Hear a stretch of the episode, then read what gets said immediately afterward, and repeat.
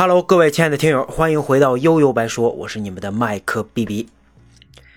前段时间啊，咱们简单聊过一部今年的日剧《Vivant》别班啊，尤其这前两集，猛的一看，还真有成为神作的潜质。大手笔、大场面、大牌演员啊，蒙古、日本两地拍摄，这待遇啊，明显就比咱们一般能了解的这个这个常规日剧高很多。那这部剧呢，后来我追完了啊，本来也想专门跟大家聊聊啊，不过呢，果然啊，没有意外的出了意外。当时啊，我就有一种不祥的预感。你说咱看日剧，好歹也这么多年了，也看过一些什么啊终战纪念之类这种主题的片子啊，大概都知道小日子什么尿性，对吧？你这部剧呢，本来它就是国际题材，涉及的东西还特别多，你不夹带点私货，没点斜的歪的都不正常啊。本来啊，这五六十年代、六七十年代那时候，日本那些反战片还挺硬核的。到后边就是越来越暧昧啊，更多的是通过自己有多惨、有多委屈来来表达对这个反战的反思啊啊，就这个还得表现出这个我们小日子不低头啊，我们有骨气。这典型的就是前两年我记得小栗旬主演的叫《两个祖国》啊，分上下篇，时间很长。那虽然讲的是日裔美国人所受到的不公正待遇啊，但作为一个中国人啊，真的觉得。很奇怪啊，那结果这部《Vivant》啊，日本人又成了卖惨的那一方，啊，又成了中亚国家巴鲁卡的救世主。那最后一集呢，这巴鲁卡人民直接给给这个伊索广司饰演的这叫贝基啊，给他跪了。再加上他那句怎么这话怎么说啊？这个就是我所知的日本啊，重视友人和邻国，拥有互相帮助的爱心，是个充满慈爱的国家。真的啊，就算这个一所广司演技爆棚，获奖无数，我也挺喜欢的啊。就算我接触和热爱日本日本文化这么多年，也实在是绷不住了。怎么说呢？大东亚共荣梦，阴魂不散啊！跟这样的国家做邻居，永远都得防着点一刻也不能大意。那看完这部剧呢，我又想起了一个在日本翻来覆去很多年、嚼来嚼去的著名题材——日本沉没。那日本沉没的原著啊是是小说，那拍过好几部影视作品，七三版太早，这这这咱就不提了啊。二零零六年曹简刚的电影版我看过，但印象真的不是特别深，当时呢也没太上心。那二零二一年小栗旬跟香川照之主演的日剧，哎，我还真是每周一集，当时追完的啊。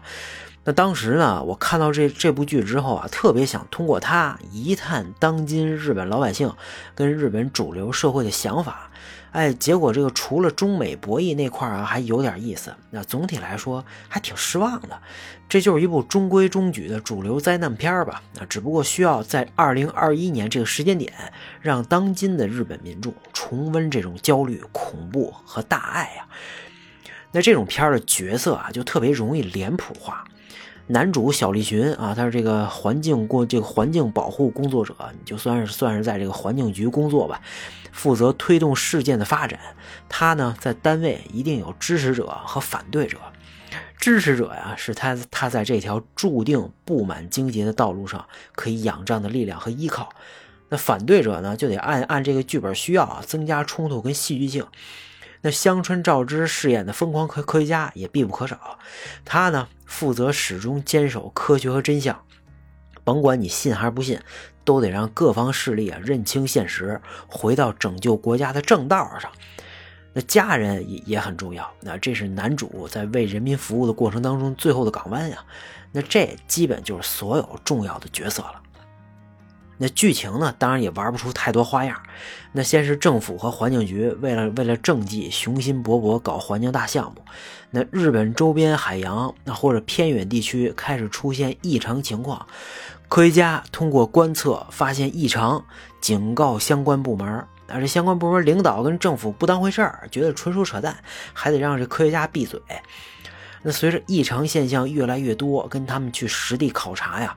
不得不选择性的相信日本即将沉没这个事实，但是你什么都不能影响 GDP 和经济发展啊。直到日本沉没的速度，预期的速度远超所有人的预期，一看留给小日子时间不多了，大家才真正开始从人道主义的角度干点实事儿。那只不过我没我没想到啊，这部剧里这次政府啊，什么环境局领导啊，这么快就洗白了啊，明显被和谐了。毕竟这类角色一般在日剧里没几个是好东西。那要是再激化老百姓的矛盾，那那那这就背离了二零二一年翻拍的初衷了呀，啊对吧？人民的名义能拍出来，那那这这个能让你看到，这都是有目的的，对吧？啊，思想统一了，后边就是具体怎么办啊？研究方案，疏散老百姓，还得确保基本的民生啊。那当然还有最重要的。怎么让其他国家帮忙跟救火啊？这也是我认为这次翻拍最不一样的地方。其他国家说白了就是中美嘛啊，那这也是我第一次在日剧里边看到日本人明着把中美关系放在天平上权衡的场面啊。知道自己没招了之后，那他他他们很清楚，这美国人到了关键关键时刻不一定帮你。那中国呢？作为邻国啊，最大的假想敌吧，这个敌方阵营，呃，肯定他也得拿着劲儿。那怎么办呢？哎，这日本人以小博大的套路来了。那既然哪边都不管我，那我就拿你们两个和你们两个之间的关系做筹码，我两边同时谈，拿我的利益跟你们两个换生存的条件。哎，玩心理战，把自己包装成这个优质资产啊，抬价让你们哄抢。你这这中美不是博弈吗？啊，你们来抢我呀，就看谁抢得着。那谁谁抢着，不光有实打实的好处，对吧？什么工业呀、汽车呀等等行业啊，你更站在了道义的最高点，你就成这么多国家里的领领头大哥了。那以后其他国家追随你带节奏的脚步，那感觉多爽啊！不得不说啊，把这个灭顶之灾玩成了香饽饽，没两把刷子还真不行。日本人敢在电视剧里这么演，你要真是现实世界里发生了啊，大概率他肯定也按按这套路来。那当然了，剧里肯定也不能这么顺啊。那那既然是兵兵分两路，瞒着两边同时谈判，你但凡走漏了风声，那那就尴尬了。结果这总理大臣还是帮了倒忙。导致美国媒体霸气侧漏，先爆了料。中国一看，合着你这一边跟我谈，一边跟漂亮国眉来眼去，你当我是大傻子呢？外交部发言人啊，正式表达抗议。那日本人也没想到，美国不按成不按套路出牌啊，这事儿眼看着就黄了。走投无路的关键时刻，内阁老干部只能动用个人关系，跟这个男主一块儿啊，舔着脸约到了中国前主席。哎。对吧？这个是已经坐在轮椅上失去说话能力的杨主席。这一顿啊，这个晓之以理，动之以情，全靠情怀输出。杨主席也不含糊，啊，这问了一个极其尖锐的问题：这日本人以后要是来了中国，那他愿意当中国人吗？啊，你看这问题啊，场面一度十分尴尬。那当然了，男主的这个这个回复的情商还是很高的。我们尊重中国灿烂悠久的历史文化。但日本人同样有自己无法割舍的东西啊！当中国人这事儿，我们可没法保证。这杨主席一看啊，小伙子还有点骨气，死到死到临头了，嘴还挺硬，对吧？那同时呢，为祖国自豪的这点，那我们是一样的。